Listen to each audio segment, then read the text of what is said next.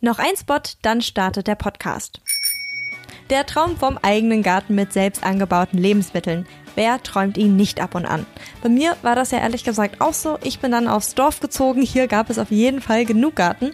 Aber diese Möglichkeit hat ja nicht jeder. Das Startup Urgrow aus dem schönen Leipzig, wo ich ja auch herkomme, hat deshalb einen Indoor-Garten entwickelt. Der macht es für jeden und jede möglich, im eigenen Heim Lebensmittel zu produzieren. Zum Beispiel Tomaten, Salate, Paprika, verschiedene Kräuter oder sogar Erdbeeren. Und das Schöne ist, man braucht dafür nicht einmal einen grünen Daumen. Das ist so ein Punkt, an dem es bei mir immer gescheitert ist. Denn Urgrow macht sich die Hydroponik zunutze. Und das heißt im Fall von Urgrow, ähm, dass der Anbau von Pflanzen in einer eigens entwickelten Erde namens Bright Soil gemeint ist. Außerdem findet der Anbau unter optimalen Lebensbedingungen statt, weil eben Beleuchtung, Bewässerung und auch die Nährstoffversorgung perfekt aufeinander abgestimmt sind. Also da kann eigentlich wirklich nicht schiefgehen. Urgrow ist mit seiner Idee gerade im Crowdfunding. Das heißt, ihr könnt Urgrow dabei unterstützen, an den Markt zu gehen, indem ihr euch im Crowdfunding euren Hydroponik Indoor Garten sichert. Den Link dazu, den packe ich euch in die Show Notes und in die Beschreibung dieser Folge. Dann findet ihr den Weg dahin ganz, ganz sicher. Und wer weiß, vielleicht findet sich unter euch ja der oder die ein oder andere Hobbygärtnerin. Wichtiger Hinweis am Rande, das Crowdfunding läuft nur noch bis zum 8. Januar, also fünf Tage ab Ausstrahlung dieser Folge. Also wenn ihr die Kampagne unterstützen wollt, dann am besten jetzt. Hier geht's jetzt weiter mit Verquatscht. Ich wünsche euch ganz viel Spaß beim Zuhören. Verquatscht, der Nachhaltigkeitspodcast. Präsentiert von der Umweltbank. Mein Geld macht grün. Hallo und herzlich willkommen zu dieser ersten Folge Verquatscht im Jahr 2021. Wow. Ich hoffe, ihr seid gut reingerutscht und ich wünsche euch allen von ganzem Herzen ein gesundes, glückliches neues Jahr. In dieser Folge meines kleinen, süßen Podcasts geht es um etwas, ja, sehr modernes, nämlich äh, Blockchains. Moment sagt jetzt vielleicht, das ist hier doch eigentlich kein Informatik-Podcast und ist auch so ein bisschen nerdy. Warum zum Teufel geht es jetzt irgendwie um Blockchains? Wir sprechen ja auch nicht über Bitcoins hier eigentlich oder über Geld. Ähm, aber all diese Bedenken kann ich ganz klar äh, mit einem Nein aushebeln. Wir sprechen heute nicht äh, über, über Kohle oder äh, über, über was Hochinformatisches, sondern wir sprechen äh, darüber, wie Blockchains die Modeindustrie ähm, nachhaltiger ja, machen können im Endeffekt. Und dafür habe ich mir ganz professionelle Unterstützung an meine Seite geholt, beziehungsweise vors Mikro. Und zwar äh, Herrn Christian Schulze-Wolters. Er ist der Geschäftsbereichleiter Blockchain Solutions bei IBM für Deutschland, Österreich und die Schweiz. Und er erklärt, warum gerade Blockchains wirklich das Potenzial haben, etwas in der Modewelt zu bewegen. Ein total spannendes Thema, wie ich finde. Also bleibt auf jeden Fall dran. Ich wünsche euch ganz viel Freude mit dieser Folge. Ich habe aber noch einen ganz kleinen Hinweis, denn bei Ecologiska, also meinem Bloggesin, gibt es einen Begleitartikel, in welchem ein ganz konkretes Beispiel ähm, dafür vorgestellt wird, wie das eben in der ja, Praxis funktionieren kann. Schaut da also gerne mal vorbei. Den Artikel verlinke ich euch in den Show Notes. Und ja, ich freue mich, wenn ihr da mal reinlest und bis dahin. Guten Morgen, Herr Schulze-Wolters. Schönen guten Morgen, Frau Becker. Ja, ich habe bei Verquatscht schon ziemlich oft über faire Mode gesprochen, allerdings vor allem mit äh, BloggerInnen oder ModemacherInnen, die sich eben in diesem Bereich äh, für eine fairere Mode engagieren. Insofern ist diese Folge so ein bisschen was Besonderes. Ähm, weil sie ja eigentlich jetzt gar nicht primär in der Modewelt unterwegs sind, sage ich mal. Sie arbeiten bei äh, IBM, also einem IT-Unternehmen. Und ich habe es gerade schon gesagt in der Anmoderation, in der heutigen Folge soll es darum gehen, inwiefern Technologie vielleicht zu einer faireren Modewelt äh, beitragen kann. Und da spielt die Blockchain-Technologie eine entscheidende Rolle, sagen sie. Und ja, ich denke, das ist vielleicht auch ein ganz guter Punkt, um anzusetzen, damit wir alle so die gleiche Basis haben. Ansonsten können wir ja viel über die Technologie reden, wenn wir gar nicht wissen, was heißt das eigentlich? Ähm, das heißt, was, was ist denn überhaupt eine Blockchain? Das ist eine gute Frage, denn äh, wenn ich bei Veranstaltungen, Konferenzen oder ganz einfach bei Kundenterminen bin und frage, wer kennt denn Blockchain, wer kennt Bitcoin, dann gehen in der Regel immer 80 Prozent der Hände nach oben. Und dann sage ich genau, es geht nicht um Bitcoin. Bitcoin ist eine der verschiedenen Blockchain-Technologien. Ähm, wir nutzen andere. Warum nutzen wir andere?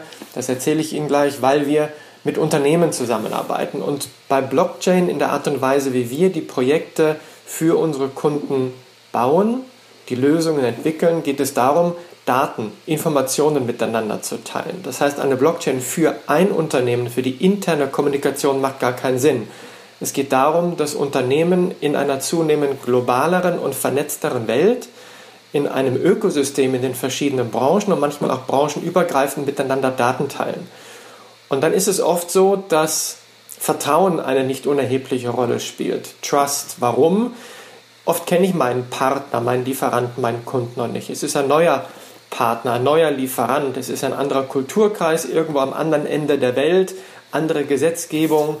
Oder ich habe Bedenken, dass die Daten und Informationen, die ich teile mit anderen, dann vielleicht auch andere Partner, Unternehmen sehen könnten, von denen ich, wie Sie es gerade auch schon mal gesagt haben, eben nicht möchte, dass sie sie sehen. Also es geht um Vertrauen, es geht darum, Daten und Informationen zu teilen.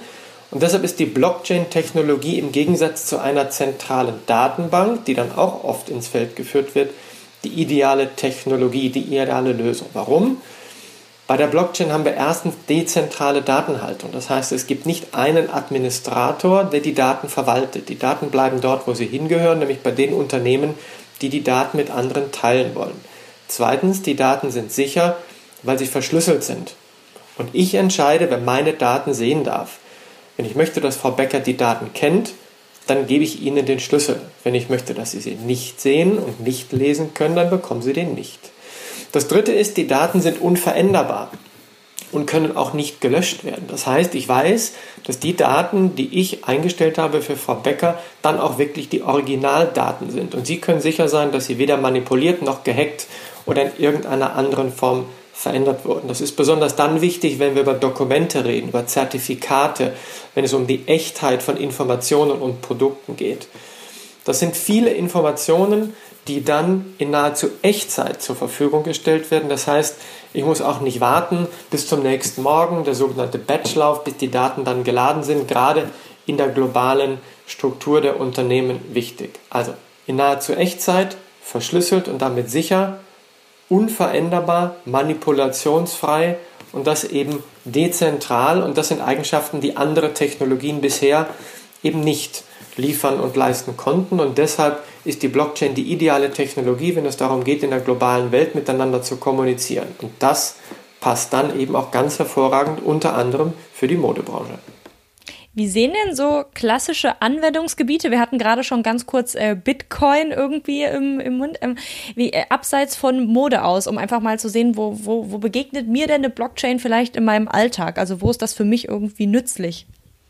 Genau, also es gibt ganz, ganz viele Szenarien, ganz, ganz viele Lösungen, die wir auch schon entwickelt haben. Ähm, in der Zwischenzeit mehr als 100 Lösungen weltweit, die live und in Produktion sind zum Thema Blockchain. Und das Interessante ist, weil Sie gerade von sich gesprochen haben, als Frau Becker, in der Regel, ich gebe Ihnen gleich ein, zwei Beispiele, auch für den Konsumer, für den Verbraucher, für die Privatperson, werden Sie gar nicht wissen, dass das Blockchain ist. Ja, also wenn Sie heute ähm, ins Internet gehen und irgendeine Transaktion durchführen, irgendetwas googeln, eine Banküberweisung machen, bei Amazon irgendetwas bestellen, denken Sie ja auch nicht groß drüber nach, was ist das jetzt? Hey, Internet, cool. Ja, und so ist das mit Blockchain letztendlich auch eine relativ neue Technologie. Aber in Analogie zu Internet werden wir auch in den nächsten 10, 15 Jahren irgendwann alle Blockchain nutzen in unterschiedlichen Szenarien und keiner wird mehr groß darüber nachdenken, was das ist und wie diese Technologie letztendlich heißt. Beispiele, äh, wenn ich über Transparenz rede, denn über das, was ich vorhin beschrieben habe zur Blockchain-Technologie, führt natürlich dazu, dass Unternehmen Transparenz herstellen. Zum Beispiel, wenn die Frau Becker einkaufen geht, möchte sie vielleicht gerne wissen, woher die Lebensmittel kommen. Sie möchten gerne wissen, ob Obst und Gemüse mit Glyphosat bespritzt wurden. Sie möchten gerne wissen, ob das Geflügel, das Sie dann heute Abend essen wollen, mit Antibiotika ernährt wurde und so weiter. In der Modebranche möchten Sie wissen, wer hat das genäht? Kommt das aus Bangladesch? Wie waren die Arbeitsbedingungen? Thema Kinderarbeit. Ähm, Sie möchten in anderen Bereichen der Nachhaltigkeit auch wissen, wie nachhaltig ein Produkt beschafft wurde. Sie möchten in der Logistik wissen, wo befindet sich Ihre Ware, wo befindet sich der Container. Sie möchten Dokumente digitalisieren. Die gesamte Logistikbranche hat eine enorme Abhängigkeit von Papier. Das heißt, die ganzen Ladepapiere, Frachtpapiere, Zolldokumente, Import, Export und so weiter basieren heute zu 80, 90 Prozent auf Papier. Das führt zu Fehleranfälligkeit, ist aufwendig, ist kostenintensiv und bringt einfach nicht die Effizienzpotenziale, die diese Branche nutzen könnte, wenn man alles das digitalisieren würde. Also das sind nur einige wenige Beispiele aus verschiedenen Branchen, die Ihnen zeigen, wenn ich Daten miteinander teile in einem Ökosystem, auf einer solchen Plattform, in einer Branche oder auch branchenübergreifend, dann bin ich schneller, dann bin ich effizienter, dann erhöhe ich vielleicht auch die Kundenbindung, wenn Sie in den Supermarkt gehen und einfach viel mehr wissen über das Produkt. Und wie passiert das? Sie nehmen Ihr Smartphone, Sie scannen einen QR-Code ein und dieser QR-Code liefert Ihnen dann die Informationen, die das Ökosystem zum Thema Lebensmittelgeflügel, zum Thema Lebensmittelherkunft eines Produktes, die Informationen, die Sie gerne haben möchten. Und das schafft nicht nur Transparenz, das schafft dann Vertrauen. Und dieses Vertrauen erhöht die Kundenbindung und dann verändert das unter Umständen auch Ihre Kaufentscheidung. Und das gilt für die Modebranche genauso wie für die Lebensmittelbranche, für das Auto, wenn Sie wissen, woher die Batterien kommen und wie nachhaltig diese Batterien produziert wurden. Gehen wir vielleicht nochmal, weil ich glaube, dass das schon ein sehr, sehr anspruchsvolles Thema ist, um zu verstehen, wie diese Technologie dahinter funktioniert und warum die Blockchain auch so sicher ist, ist äh, kompliziert. Ich habe mir im Vorhinein dazu vieles angesehen und ganz, ganz viele so Sinnbilder von Informationspäckchen, die eben über diese Chain verbunden sind.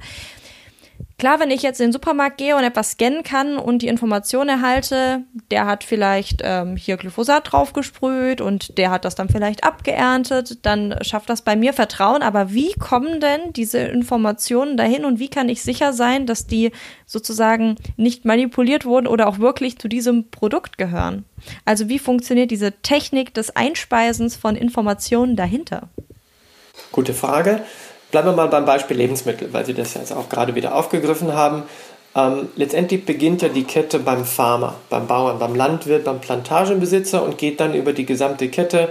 Ja, nehmen wir das Produkt die Mango oder nehmen wir das Geflügel, das wir gerade hatten beim Geflügelbauern, dann wird das Produkt, das Tier, die Frucht irgendwann transportiert, entweder lokal Straße, Schiene oder über Container, über Seefracht, wenn die Produkte aus Südamerika kommen dann sind die Häfen involviert, dann sind die Zollbehörden involviert, irgendwann werden die Produkte ja verarbeitet, das Geflügel wird geschlachtet, die Mango wird verarbeitet, geschnitten und in neue Verpackungen verbracht und so weiter. Die gesamte Logistikkette ist involviert, die großen Distributionszentren bis hin zum Retailer, sprich dem Edeka, Lidl, Rewe, Kaufland und so weiter, bei dem Sie die Produkte kaufen und letztendlich dann auch Frau Becker als Verbraucherin. All diese Organisationen haben eine Rolle in diesem Ökosystem Lebensmittel.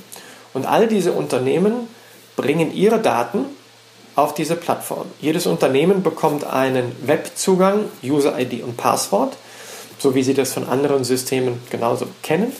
Und über diesen Zugang kann ich meine Daten auf die Plattform laden. Und das sind erstens mal die Informationen, wie Sie es gerade schon gesagt haben. Wann ist das Hühnchen geschlüpft? Mit welchen ähm, ähm, Ernährungsstoffen, mit welchen Körnern, mit was auch immer habe ich das Geflügel ernährt, wann wurde es geschlachtet und so weiter. Also all diese Informationen bringe ich auf diese Plattform und teile sie nach ähm, entsprechenden äh, Berechtigungen, so wie eben schon kurz beschrieben, mit dem dahinterliegenden Schlüssel, mit eben allen Berechtigten in der Lebensmittelkette. Ich kann in dem Zusammenhang dann auch Zertifikate hochladen über den Biobauernhof, über das Zertifikat des Produktes, dass es wirklich ein Bio, ein, ein Vegan oder was auch immer Lebensmittel ist. Ich kann das also mit den Dokumenten, den Zertifikaten, die es heute ohnehin schon gibt, aber eben wie vorhin schon mal beschrieben, im Wesentlichen in Papierform untermauern und belegen. Sie sehen, ob die Zertifikate echt sind, weil nicht manipuliert. Sie sehen, ob die Zertifikate abgelaufen oder noch gültig sind. Also sie schaffen maximale Transparenz, indem alle beteiligten Unternehmen in diesem Beispiel ihre Daten zur Verfügung stellen und dann kommt das Unternehmen am Ende, das Unternehmen, das also am Ende der Kette, das Unternehmen, das den Auftrag, ähm, wie soll ich sagen, gegeben hat, das ein Interesse hat, Ihnen, Frau Becker, als Verbraucherin zu zeigen, woher das Produkt kommt, wie es behandelt wurde und so weiter. Und mit diesem Unternehmen, das könnte zum Beispiel Nestlé sein oder Carrefour aus Frankreich oder Walmart aus den USA, mit denen entwickeln wir dann eine App. Und über diese App und das ist dann wieder die Verbindung zu Ihrem Smartphone und zu Ihrem QR-Code. Und über diese App schaffen wir genau diese Transparenz und Visibilität, weil dann all diese Informationen in komprimierter Form visualisiert über die App zur Verfügung gestellt werden, unterlegt mit den Zertifikaten, unterlegt vielleicht auch mit dem einen oder anderen Video, in dem dann der Bauer über sich und seine Landwirtschaft sprechen kann und, und seinen Biobauernhof entsprechend auch positionieren. Also all diese Informationen werden dann über die App dem Verbraucher zur Verfügung gestellt. Die zweite Frage, Manipulationsfreiheit habe ich gesagt, aber da gibt es natürlich noch eine andere Facette und darum war die Frage natürlich auch sehr gut. Und die Frage kommt auch sehr oft, wie kann ich denn sicherstellen, das Thema Crap in, Crap out, dass die Qualität der Daten, die auf die Plattform gebracht werden, auch wirklich die Qualität ist, die Sie als Verbraucherin oder in den anderen Beispielen, von denen ich vorhin gesprochen habe, auch die ist, die ich haben möchte. Das Problem Datenqualität löst keine Blockchain-Technologie. Das heißt, das, was an Daten auf die Plattform gebracht wird, ist dann manipulationsfrei, kann nicht gelöscht werden. So gesehen können Sie sicher sein, dass diese Daten, diese Zertifikate genau die sind, die der Landwirt in Finnland auf die Plattform gebracht hat. Aber dieses Thema Datenqualität, Crap in, Crap out, hat denn der Landwirt in Finnland auch wirklich das echte Zertifikat oder ein Fake-Zertifikat auf die Plattform gebracht?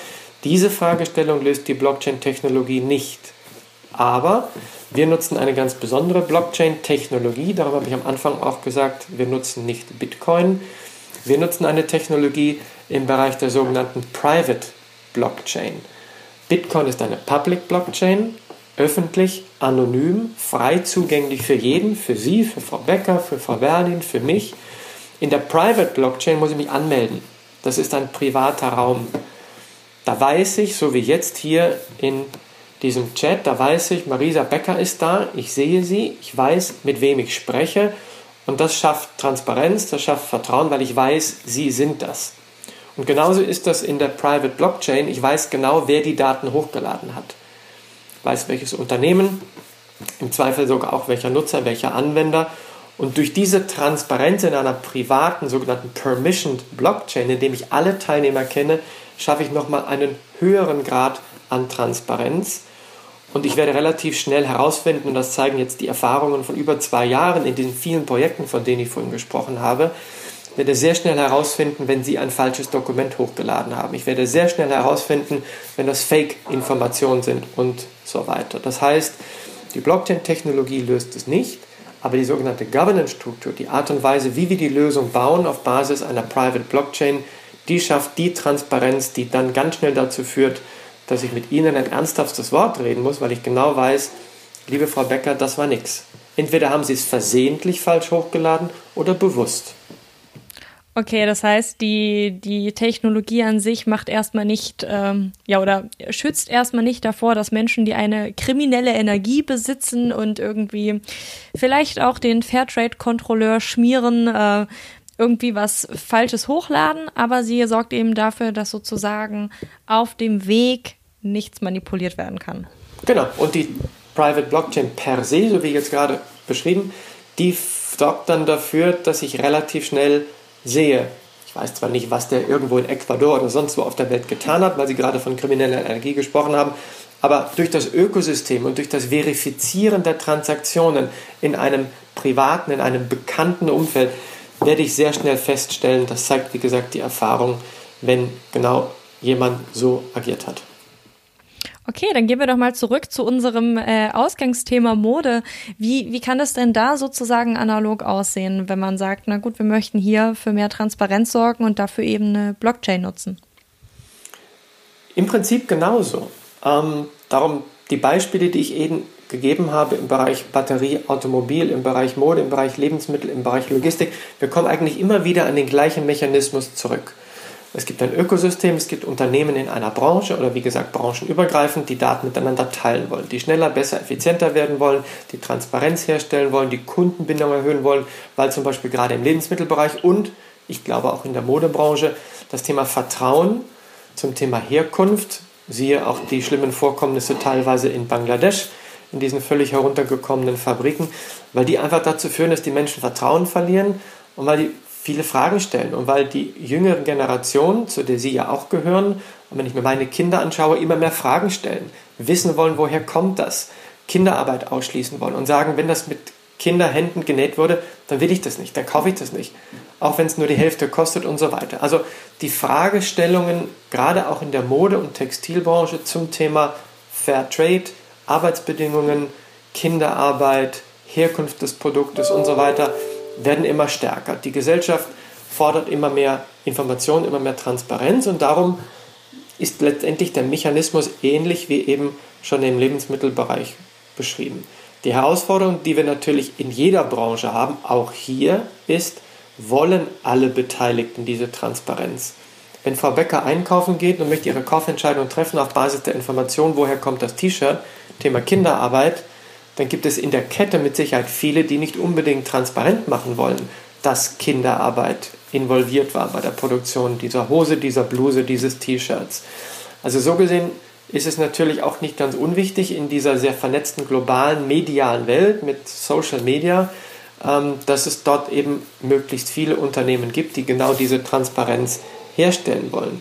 Denn machen wir uns nichts vor, wenn ich die Transparenz herstelle und Frau Becker trifft ihre Kaufentscheidung auf genau dieser Basis, führt das dazu, dass irgendwann auch die Arbeitsbedingungen bessere werden müssen, weil die Leute merken, sie können ihre T-Shirts nicht mehr verkaufen. Andere Arbeitsbedingungen, höhere Kosten und so weiter und so weiter. Also die Rahmenbedingungen werden sich ändern und so gesehen wird ein gesamtes Ökosystem nachhaltig beeinflusst. Darum reden wir ja bei Digitalisierung und Blockchain auch von der sogenannten disruptiven äh, Technologie, die einfach Märkte verändert, Geschäftsmodelle verändert, ganze Branchen verändern kann und das unter anderem durch Transparenz. Und die muss man wollen.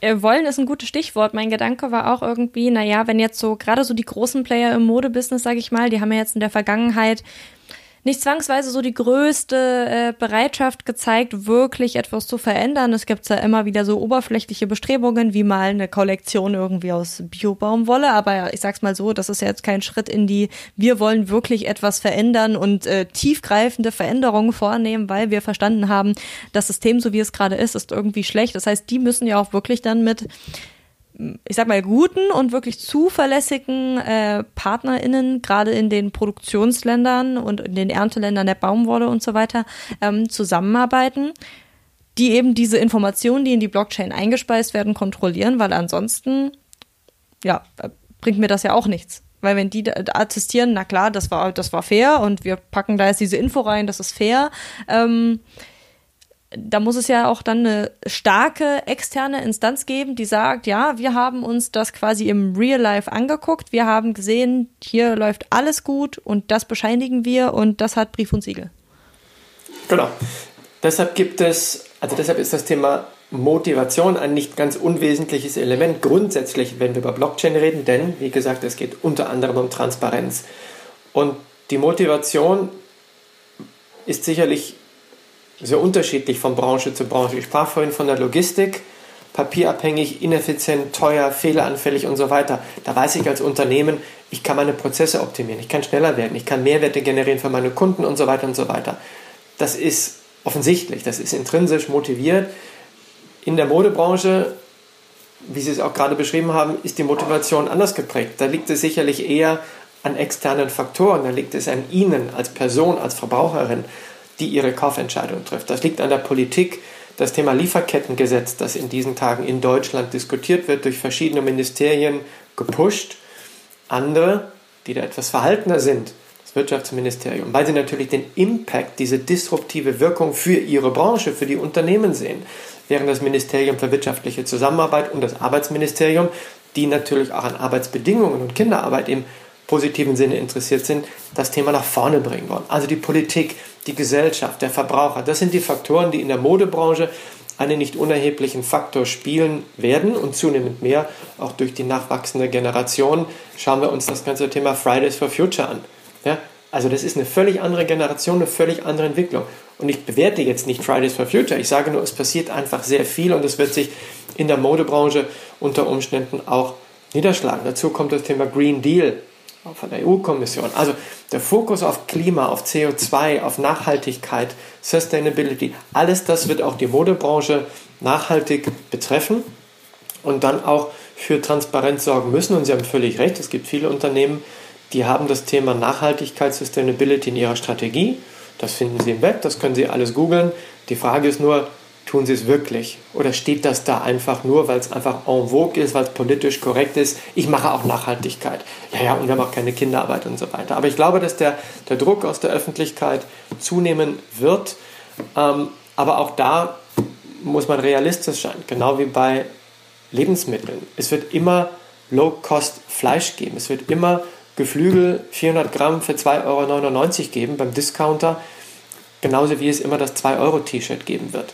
Das ist so. Das liegt an der Struktur, das liegt natürlich auch an Grundeinkommen und all diesen Dingen, die dann auch einen nicht unerheblichen Einfluss auf das Kaufverhalten haben. Aber im höheren Segment, im mittleren Segment, durch das, was ich versucht habe zu beschreiben, wird sich diese Veränderung einstellen und werden Themen wie Arbeitsbedingungen, Preis, Kaufverhalten sich in den nächsten Monaten und Jahren meiner Meinung nach, und das zeigen auch viele Gespräche und Umfragen, die wir geführt haben, ähm, entsprechend bestätigen.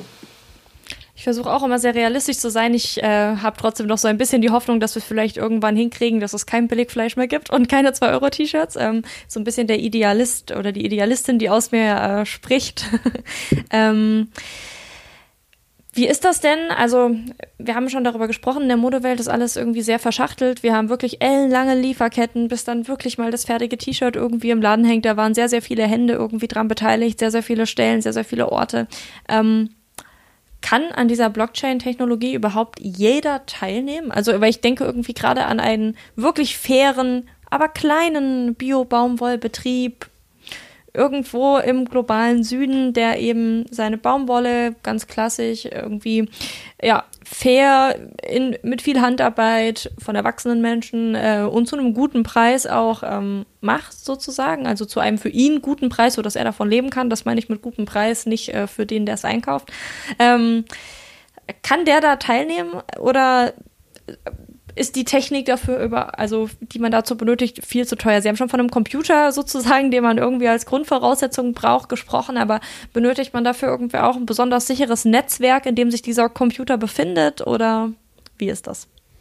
Ähm, auch eine sehr gute Frage, weil natürlich gerade am Anfang jeder Kette, sowohl jetzt in der Modeindustrie, Sie sprachen vom Baumwollbauern, in der Lebensmittelindustrie, der Plantagenbesitzer, der, der Milchbauer, die natürlich alle relativ klein sind. Ja? Also das ist mehr so äh, ganz kleiner Mittelstand. Ja? manche sind natürlich auch groß, große Plantagenbesitzer in Südamerika, aber das klassische Bild ist natürlich das, das Sie gerade beschrieben haben, wobei man dort nicht verkennen darf, dass viele, viele Bauern und Landwirte auch IT-technisch sehr viel weiter sind, sehr viel innovativer sind, als man das meint. Ähm, wenn man sich zum Beispiel die autonom äh, fahrenden Traktoren ähm, und Mähdrescher anschaut auf den wirklich großen äh, Feldern. Also da passiert eine Menge, da ist sehr viel Innovation und sehr viel IT-Grundverständnis eben auch am Beginn der Kette. Dennoch ist das eine, eine sehr, sehr gute Frage.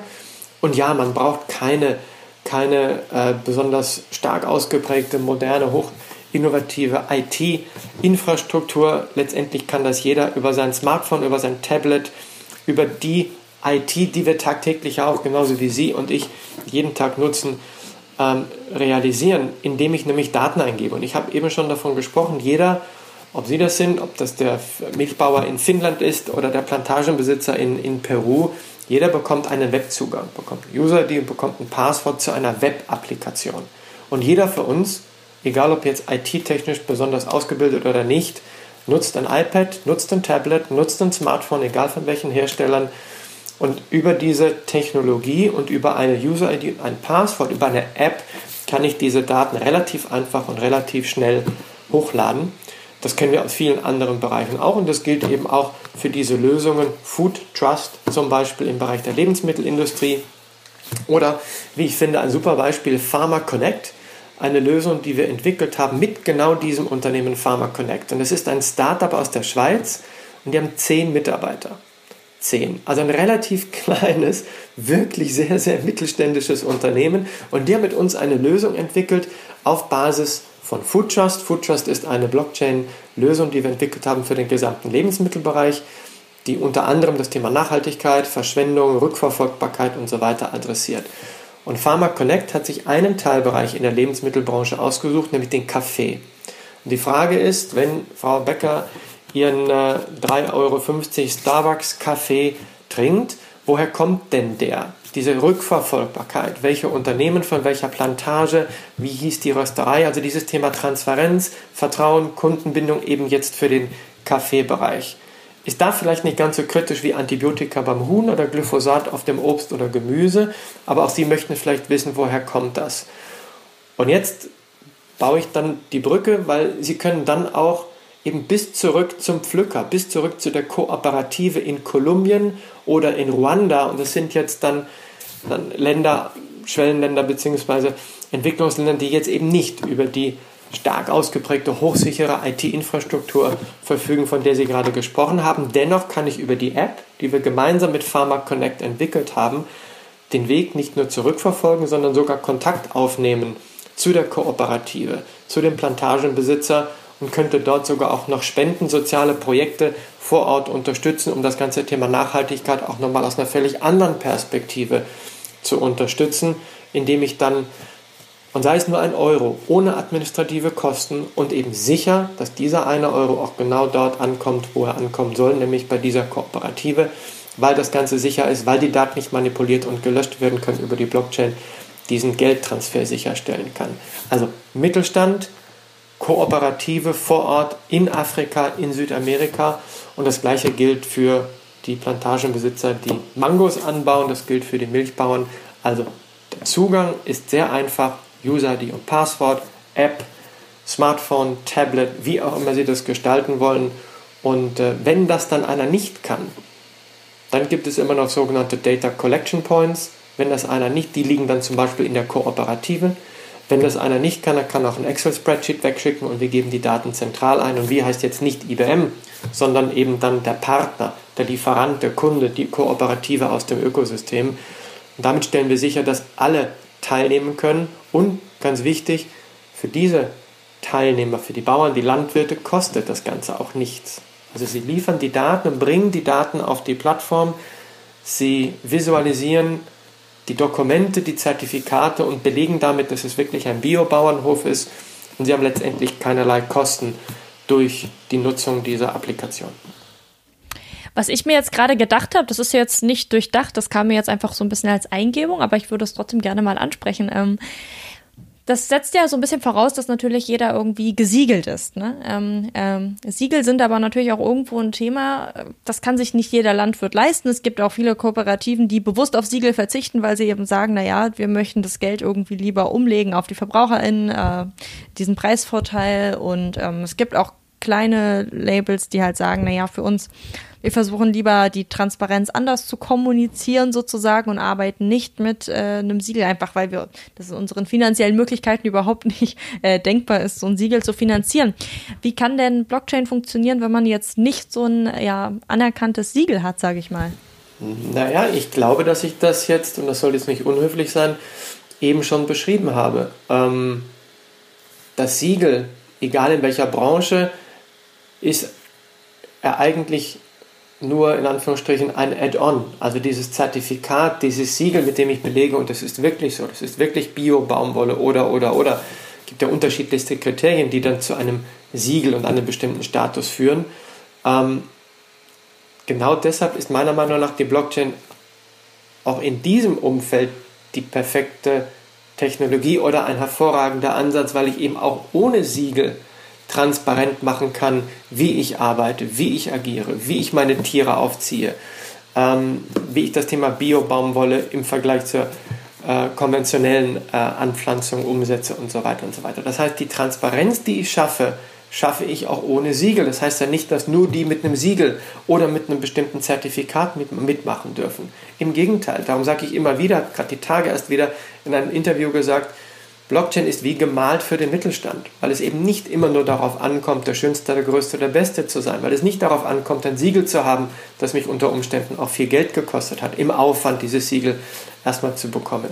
Jeder kann mitmachen und jeder kann zeigen, was er hat, was er kann, wie er das umsetzt, ohne dass er ein, ein ähm, offizielles Siegel hat, wenngleich, und das ist dann auch wieder die Brücke zurück zur Modebranche, wir jetzt gerade ein Projekt begonnen haben in der letzten Woche mit einem Unternehmen aus der Modebranche, ähm, das den grünen Knopf hat. Der grüne Knopf, eine Initiative des Bundesministeriums für wirtschaftliche Zusammenarbeit und Entwicklung. und es äh, gibt, glaube ich, mittlerweile gut 50 Unternehmen, die in Deutschland zertifiziert sind mit dem grünen Knopf. Und mit einem dieser Unternehmen und einem seiner Lieferanten und dem Ministerium haben wir in diesen Tagen begonnen, ein solches Blockchain-basiertes Projekt auf den Weg zu bringen für das Thema Nachhaltigkeit in der Modebranche. Und dieses Unternehmen hat viele, viele hundert, viele hundert, na, viele tausend Unternehmen, Baumwollbauern ähm, in Uganda, mit denen sie zusammenarbeiten. Und auch das adressiert eigentlich wieder ihren Punkt von eben. Die haben mit Sicherheit nicht alle Siegel, ganz bestimmt nicht. Es sind viele. Es sind Kleinstbauern, die sich dann in Kooperativen wieder zusammenfinden. Und ähm, das ist genau der Ansatz, um dieses enorme Netzwerk ähm, dann gerade zu Beginn einer Kette einzubeziehen, aufzufangen, zu integrieren, um dann eine solche Lieferkette entsprechend abbilden zu können. War aber jetzt nochmal, finde ich, ein wichtiger Punkt, einfach aus dem Grund, weil wir vorher sehr, sehr viel das Wort Zertifikat benutzt haben. Und ich glaube, nochmal klar zu machen, Zertifikat äh, ungleich Siegel ähm, ist nochmal wichtig, um das zu verstehen. Das heißt, man kann auch sowas wie Videos einspeisen oder andere Dokumente, was weiß ich, Dokumentationen von der Feldbewirtschaftung oder sowas. Ähm, okay, gut, das fand ich jetzt nochmal irgendwie als äh, Roundup, glaube ich, ganz gut. Ähm, mich würde jetzt zuletzt noch einmal so interessieren, dass wir nochmal zusammen aufs Gesamtbild blicken. Ähm, die Modeindustrie ist, das hatten wir jetzt schon mehrfach, äh, weltweit verstreut. Es gibt wirklich sehr, sehr viele Punkte, die verbesserungsbedürftig sind, wenn man eben wirklich sich ja die gesamte Branche ansieht. Es gibt natürlich einige tolle Unternehmen, die äh, da wirklich auch versuchen, was äh, Positives zu bewirken. Aber sei es jetzt irgendwie das Färben von Leder oder ohne Schutzkleidung äh, oder Kinderarbeit oder eben ja Arbeitsbedingungen, die wir uns hier in Europa überhaupt nicht ausmalen können. Ähm, es gibt da wirklich sehr, sehr viele Probleme, wo man eben noch was machen muss. Inwieweit kann Blockchain, wenn man es jetzt einfach nochmal so zusammenfasst, äh, hier vielleicht eine Lösung darstellen? Und welche anderen Faktoren von außen braucht es da aus Ihrer Sicht noch?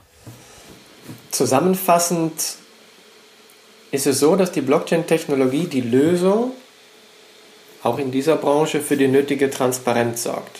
In der gesamten, sehr komplexen, sehr vernetzten und fragmentierten äh, Lieferkette, in diesem unglaublich großen Ökosystem. Und wir reden über Tausende von Unternehmen weltweit, die dort agieren. Wahrscheinlich sind es noch mehr. Blockchain kann die Transparenz schaffen für all die Unternehmen bis hin zum Verbraucher, die diese Lösung nutzen, die diese Plattform nutzen, die über diese Plattform Daten und Informationen miteinander teilen. Und mit dieser Transparenz, die wir herstellen, erreichen wir dann natürlich auch die Politik, die Gesellschaft, den Verbraucher, die Frau Becker, die wieder vor der Frage stellt, T-Shirt 2 Euro, T-Shirt 10 Euro. Immer wieder im Hinterkopf, ich weiß genau, wie dieses 2 Euro T-Shirt vermutlich hergestellt wurde. Und äh, dann das Thema mit Bleichen von Jeans und all diesen Dingen, die man ja aus den Medien auch kennt. Ich treffe meine Kaufentscheidung. Die Frage ist natürlich grundsätzlich, darum habe ich das vorhin auch mit dem Beispiel Fleisch erwähnt, wie, wie ernst nehmen es die Menschen, die Verbraucherinnen und Verbraucher tatsächlich mit ihrer Kaufentscheidung. Ich habe vor einigen Wochen, Monaten eine, eine Umfrage gelesen, die von der EU veröffentlicht wurde.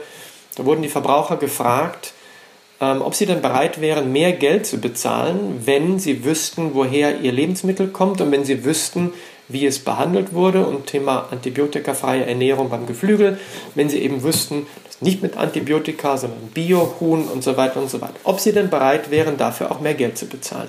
Und wie das immer so ist, Stellen Sie sich vor, Sie sind in der Fußgängerzone, bekommen diese Frage. Natürlich sagen Sie klar, natürlich zahle ich mehr dafür, natürlich ist mir das wichtig. Und das werden viele Menschen sagen. Und das hat dann eben auch die Umfrage bestätigt, was die Zahlen nicht mehr 50, 60, 70 Prozent. Das variiert dann auch von Land zu Land und ganz besonders in Deutschland war das sehr positiv, das Feedback. Ja, wir wollen das tun. So, jetzt haben Sie sich das gut überlegt in der Fußgängerzone im Interview, ja, das will ich, aber wenn Sie dann drei Tage später im Supermarkt stehen und links liegt das Geflügel für 2,99 und rechts liegt das für 6,99 oder vielleicht noch teuer, das Biohuhn, dann ist das Interview vielleicht nicht ganz so repräsentativ gewesen am Ende des Tages und so weiter und so weiter. Sie wissen, was ich meine. Also deshalb die Faktoren, die bestimmenden Faktoren, Einflussfaktoren sind nicht nur die Politik, sie ihr Lieferkettengesetz, die das der Wirtschaft auferlegen, tun zu müssen. Es sind wir, Sie, Frau Verlin, äh, ihr, ihr, ihr Mann, das Umfeld, ihre Eltern, die am Ende des Tages, ihr Freundeskreis, die diese Entscheidungen treffen. Das gilt für die Modebranche genauso wie für die Lebensmittelbranche und andere Bereiche. Und darum bin ich auch wieder bei Fridays for Future. Darum bin ich wieder beim Thema die nachwachsende Generation, Generation Y, Generation Z. Alle die, die jetzt kommen, ich sehe das bei meinen Kindern. Und ähm, so gesehen ist dann die Frage, ob die Strategie jetzt nur ähm, auf dem Papier steht, im Internet irgendwo kommuniziert und publiziert wird oder ob ich mich wirklich daran halte. Und es gibt erfreulicherweise zunehmend mehr Unternehmen, siehe grüner Kopf, die genau auf diese Karte setzen, weil sie wissen, dass es wichtig ist und nicht nur für unsere Umwelt und das Klima, sondern auch wichtig ist im Sinne der Sache und sich dafür einsetzen, dass sich Arbeitsbedingungen verbessern. Wird das passieren innerhalb von Wochen, Monaten? Nein, natürlich nicht. Aber das Ziel ist, so wie Sie gerade gesagt haben, als Idealistin, Frau Becker, das Ziel ist, das in den nächsten Jahren zu erreichen, um Schritt für Schritt auch diese Branche auf den Weg zu bringen, dass die Menschen auch in Bangladesch und wo auch immer in der Welt mehr verdienen, unter besseren Bedingungen arbeiten können, Kinderarbeit vermieden werden kann. Aber das hängt natürlich auch mit lokalen Ökosystemen zusammen. Wir beide wissen, warum die Kinder arbeiten und warum sie wahrscheinlich arbeiten müssen. Und so gesehen sind das natürlich auch die Ökosysteme fernab von Deutschland und Europa, die sich verändern müssen. Und auch das hat was mit Politik und anderen Rahmenbedingungen zu tun. Also es ist schon komplex, keine Frage. Und es liegt nicht nur an der Blockchain-Technologie, sondern es liegt einfach an vielen politischen und gesellschaftlichen Rahmenbedingungen. Okay, aber die Blockchain kann eben einen Beitrag dazu leisten, dass diejenigen, die sich informieren wollen, bessere Informationen bekommen können. Vielleicht kann man das so zusammenfassen als. Ähm, die Blockchain ja. ist das Vehikel, um diese Transparenz zu schaffen. Genau. Okay. Ja, vielen Dank, dass Sie sich die Zeit genommen haben, uns das nochmal so eingehend zu erklären. Und entschuldigen Sie vielleicht auch die ganzen Rückfragen, wo Sie jetzt vielleicht denken, als Mensch, der sich täglich damit auseinandersetzt, oh, das, das muss man doch wissen. ähm, ich glaube, dass das ein sehr, sehr komplexes Thema ist und dass man da nicht oft genug nochmal sagen kann, hier, wie ist denn das jetzt nochmal im Detail und wie ist es hier nochmal? Einfach, damit man sich ein, ähm, ja, komplexeres Bild von dem machen kann, was ja da auch total nicht greifbar sozusagen passiert. Das ist auch, glaube ich, eine Sache. Ähm, ich merke das selber ab und an, wenn dann irgendwie so darüber gesprochen wird und man fragt sich, wie sieht das denn jetzt aus? Also mir hilft so ein Bild im Kopf, wie das von diesen kleinen Informationspaketen, die verbunden sind durch wirklich diese Chain sozusagen. Ähm, das war für mich persönlich so ein Bild, wo ich dachte, jo, jetzt, äh, jetzt ist es irgendwie da, deswegen ähm, da nochmal die Nachfrage. Sehr, sehr gerne. Ich freue mich, dass Sie sich die Zeit genommen haben, erstens mit mir zu reden, aber viel wichtiger auch mit dem Thema Blockchain, sich mit dem Thema Blockchain auseinanderzusetzen und den vielen Herausforderungen. Und die Fragen waren super. Dafür müssen Sie sich nicht entschuldigen, die waren gut.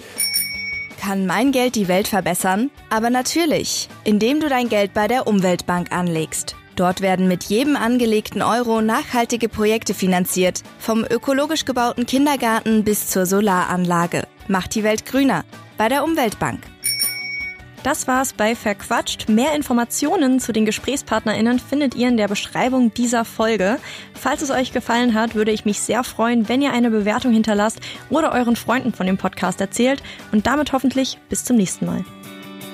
Verquatscht, der Nachhaltigkeitspodcast. Präsentiert von der Umweltbank. Mein Geld macht grün.